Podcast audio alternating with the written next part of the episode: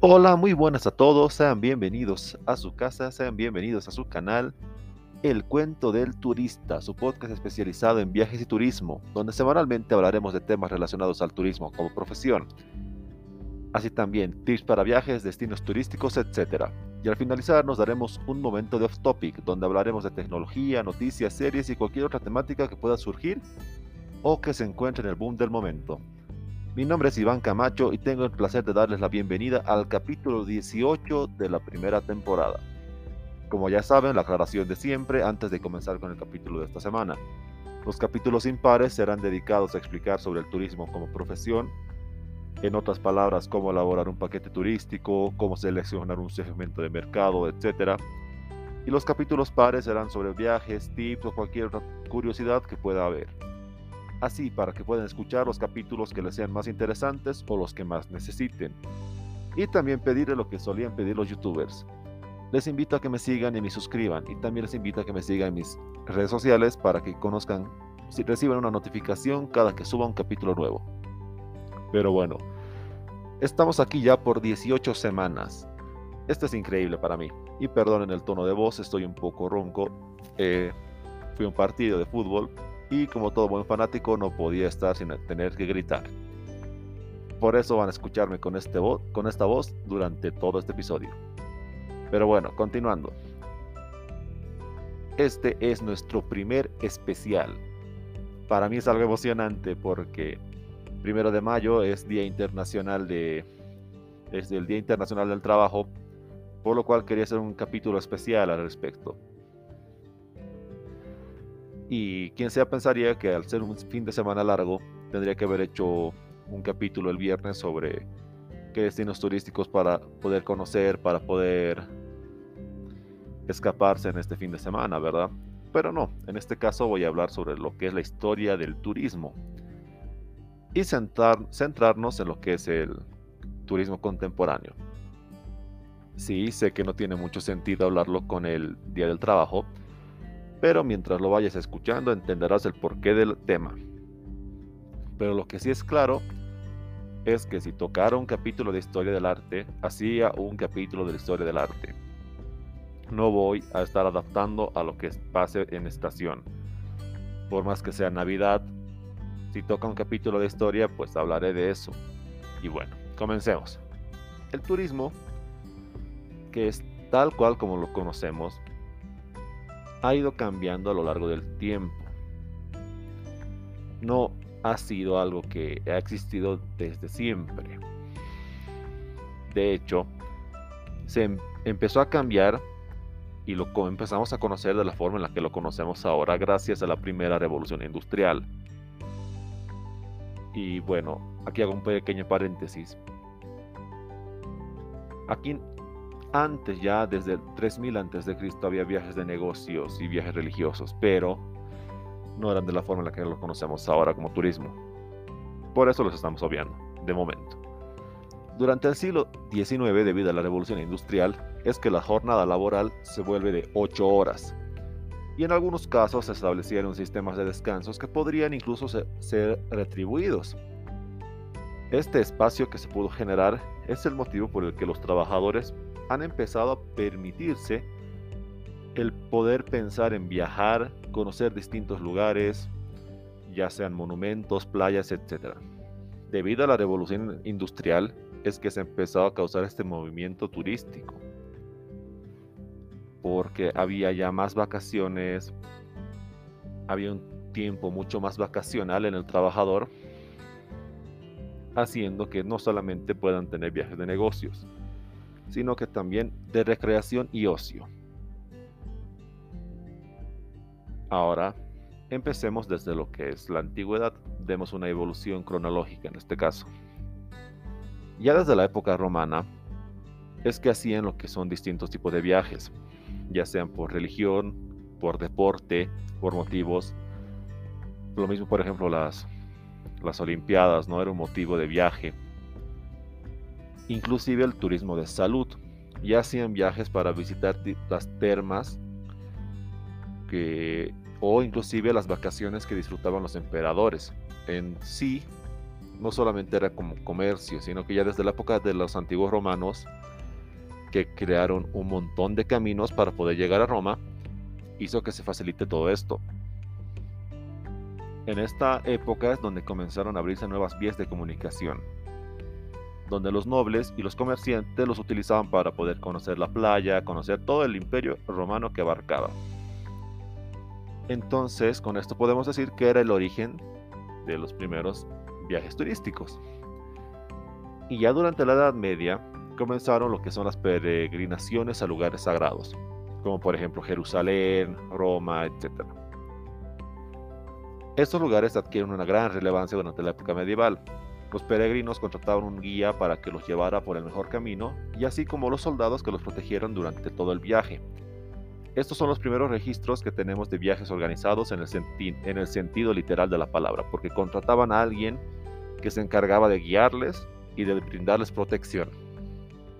Son como los antecedentes históricos de lo que eran las agencias de viajes y los guías turísticos.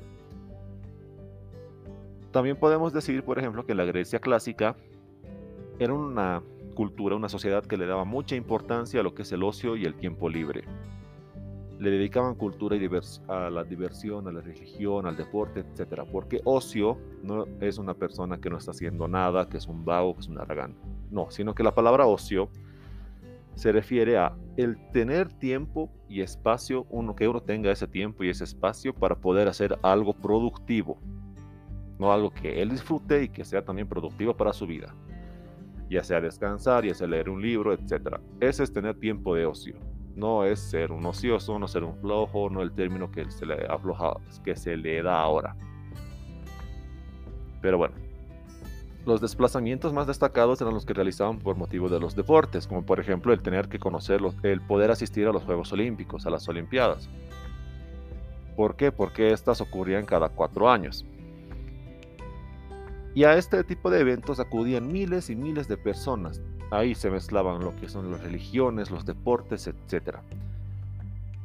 También habían peregrinaciones religiosas que iban desde los oráculos de Delfos hasta Dodoma. Y las peregrinaciones continúan durante la Edad Moderna. En Roma, por ejemplo, en Roma mueren cerca de 1500 peregrinos debido a la pandemia de la peste bubónica o la peste negra.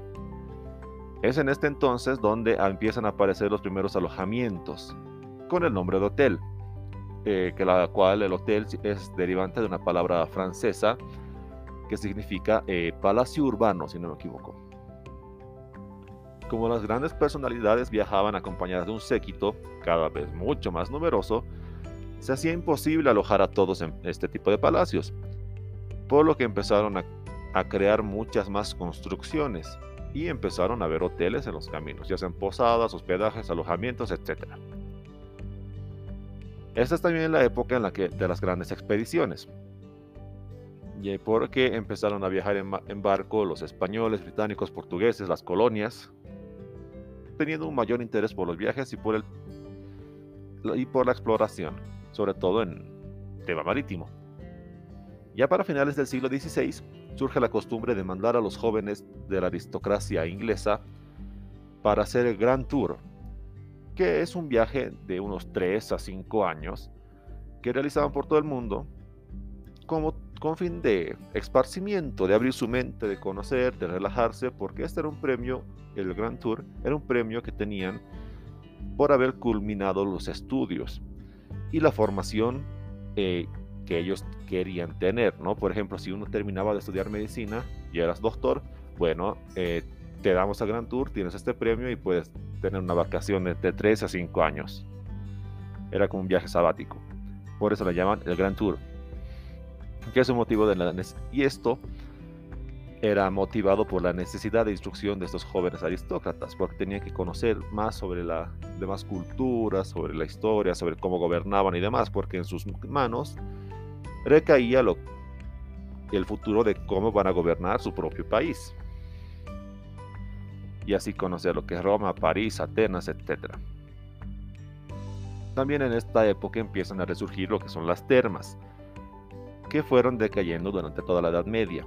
No solo se asiste a ellas por el, con un fin médico, sino que también se pone de moda la diversión y el entretenimiento en los centros termales. como por ejemplo el Bath, que se encuentra en Inglaterra. También de esta época data el descubrimiento de los baños de barro como remedio terapéutico, las playas frías como Niza, Costa Azul, etc., a donde iban a tomar los baños por prescripción médica. Ya con la revolución industrial se consolida la burguesía, que volverá a disponer de recursos económicos y de tiempo libre para poder viajar.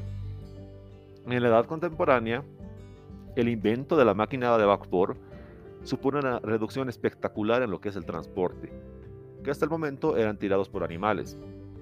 Las líneas férreas se extienden con gran rapidez por toda Europa y Norteamérica. Y también el uso del vapor en la navegación reduce el tiempo de los desplazamientos en bote. Comienza a surgir el turismo por de montaña y también por salud. Se construyen sanatorios y clínicas privadas en Europa con el fin de atraer gente para que pueda visitar esos lugares para conocer esa clínica. Y a su vez, esta clínica hizo que se creen distintos hoteles alrededor para poder hospedar a este tipo de visitante.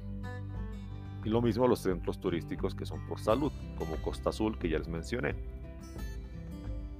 Ya para 1848, perdón, 1841, Thomas Cook organiza el primer viaje organizado de la historia a Thomas Cook se le considera el padre del turismo.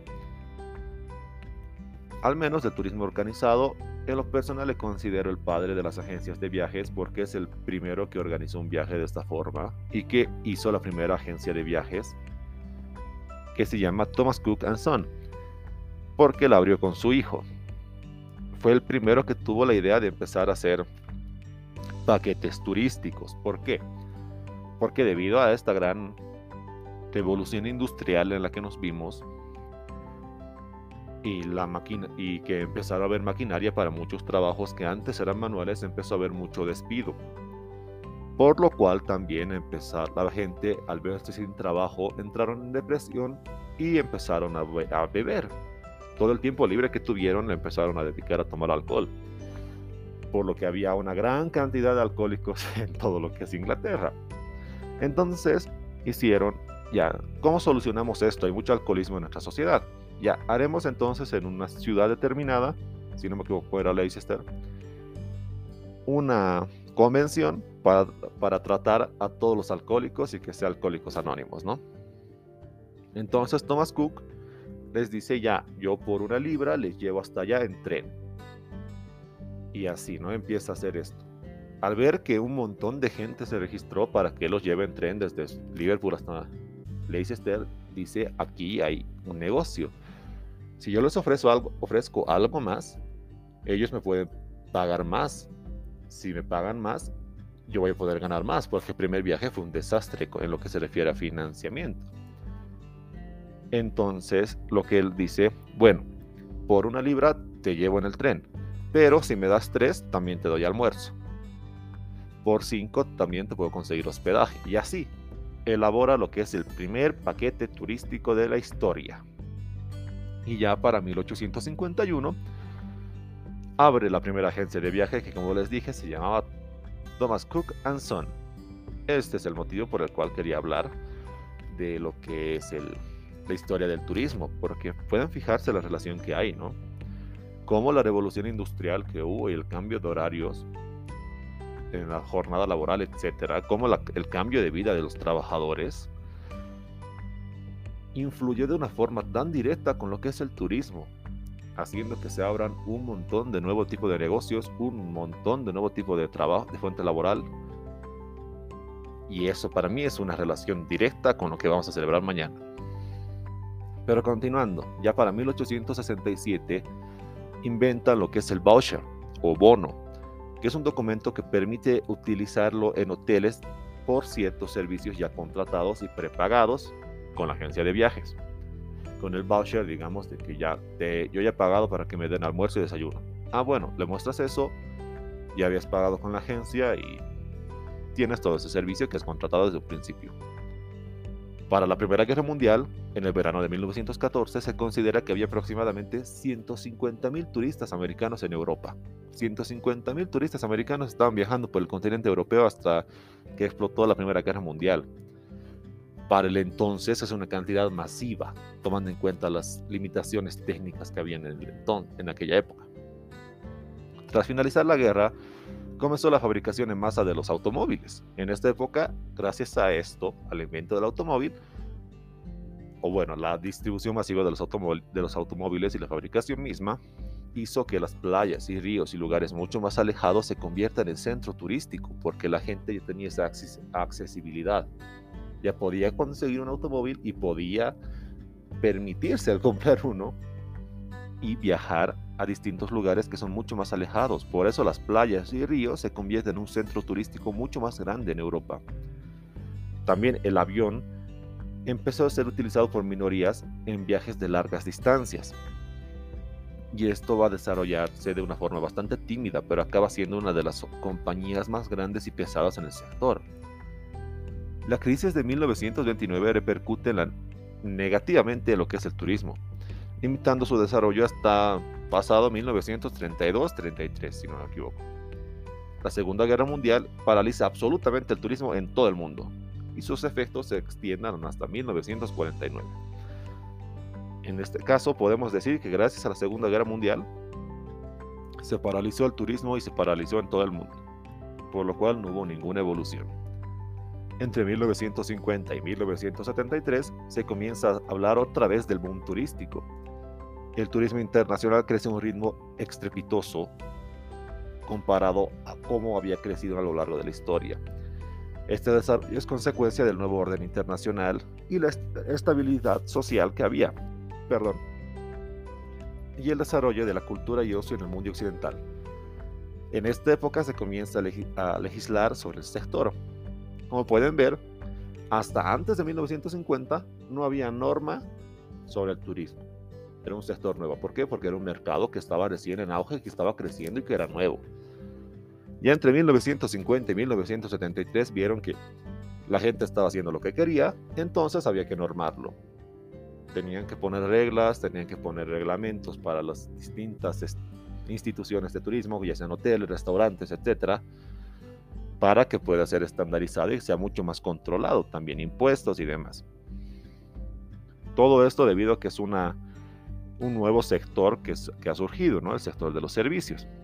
También estos son los años en los que se desarrollan los grandes núcleos urbanos y se hace evidente la manifestación, esa manifestación. Surge también el deseo de evasión, escapar del estrés de las grandes ciudades, etc con tal de despejar la mente y la presión y el estrés que te genera el estar en ese tipo de lugares, ¿no? Por ejemplo, una ciudad muy grande, todo el tiempo estás escuchando movilidades, estás escuchando ambulancias, policía, que bomberos, etc. Por lo cual deseas escapar a un lugar que sea mucho más tranquilo, a una zona rural, etc. Con la producción en cadena de los automóviles y demás, cada vez los precios eran más accesibles. Cada persona tenía más movilidades, empezaron a construir las carreteras que y las autopistas que permitían un mayor flujo de viajeros y esto hizo que se pueda hacer visitas de forma masiva. La nueva carretera de los Alpes atraviesa de toda Suiza de norte a sur, haciendo que sea mucho más rápido atravesar todo el país. Y, y esta misma carretera hizo que se pierda otros núcleos receptores. Antes, digamos, tenían que parar por lo menos sí o sí en Suiza para poder visitar los demás países. En cambio, ya con esta carretera atravesaba todo. Y listo, no tenías por qué ir a Suiza, directamente pasabas a los demás destinos que tú querías conocer. Y esto pasa hasta la actualidad.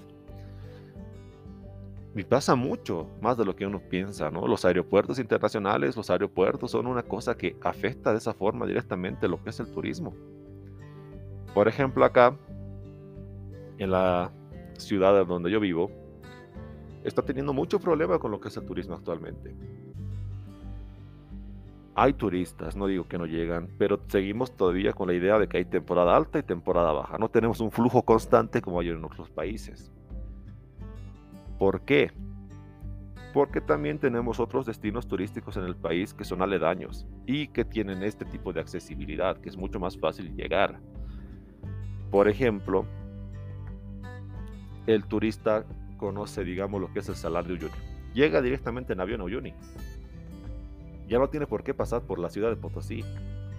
¿Por qué? Porque tiene esa facilidad de poder llegar directamente al destino. Haciendo que la ciudad donde me encuentro se termine aislando un poco de lo que es el sector turístico. Lo mismo otras ciudades que empiezan a vender los atractivos que tiene el mismo departamento en el que me encuentro. Todas estas cosas han hecho que se abran nuevos sectores, pero que se vayan aislando otros. Y si esos mismos no son capaces no se encuentran en las condiciones de poder abrirse a estas nuevas facilidades, va a ser que se aíslen aún mucho más, afectando directamente al sector y al trabajo de un montón de personas que habitan en esa región. Por eso les digo, el turismo es algo importante y el sector de los servicios más aún. Nosotros tenemos que tener la capacidad de poder adaptarnos a estas nuevas necesidades que surjan para no aislarnos. Y con eso terminamos de una manera breve y resumida y a grano de lo que es la historia del turismo y cómo ha afectado y ha repercutido en la sociedad. Y también creo que espero se hayan dado cuenta la relación que tiene con el día del trabajo. Eso sería todo por el capítulo de esta semana y espero que les sea de utilidad y al menos hayan aprendido algo y les sea de curiosidad. Para la sesión de off topic, esta vez tengo algo preparado que tiene relación con el hecho de que se ronco. Voy a darles mis recomendaciones sobre fútbol. La primera serie se llama Sunderland hasta la muerte. Pueden encontrarla en Netflix. Cuenta de dos temporadas y muestra la lucha y el sentimiento que tienen los fanáticos, cómo sufren y apoyan cada partida a un equipo que está por descender, que está pasando a segunda división y lucha para volver a la primera división del Premier League en Inglaterra. Si eres fanático del fútbol, lo vas a vivir, lo vas a experimentar, vas a ver cómo lloran, cómo luchan para traer fichajes, para poder convencer a la gente de que siga yendo al estadio para apoyar a su equipo, cómo llegan a final y pierden partidos. Es una serie documental que es muy... te llega al corazón. Por más que vos no sepas nada de fútbol, no te interese el fútbol, ver cómo esa sociedad, todo el pueblo de Sunderland, vive ese, esos partidos y vive dependiendo de cómo le va a su, equipo, es entrañable y te llega al alma. La recomiendo totalmente, Sunderland hasta la muerte. Y después otra serie que se encuentra también en Netflix, que se llama El Club de los Cuervos. No la terminé de ver, pero es bastante entretenida, es, es mexicana, es de comedia. Ustedes ya se imaginarán, chiste por aquí, chiste por todo lado, es muy divertida de ver. Yo se la recomiendo totalmente. Y con esto finalizamos el capítulo de esta semana y quiero darte las gracias por llegar hasta aquí. Realmente espero que disfrutes acompañarme semana a semana. Nuevamente te recuerdo que te suscribas y me sigas para poder escuchar más de mi contenido. Y ahora me toca apagar el micrófono y pensar en lo que hablaré el siguiente podcast. Chao, chao.